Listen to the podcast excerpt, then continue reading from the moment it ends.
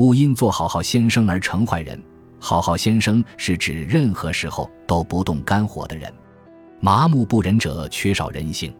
这种人并非都是生而冷漠，而是因为低能。适时的喜怒原本是人的本能反应，就连鸟雀都会对徒具人形的物件待之不恭。酸甜煎品是拥有上好口味的证明，孩子和白痴才会只是甜品。甘当麻木不仁的好好先生是大错特错。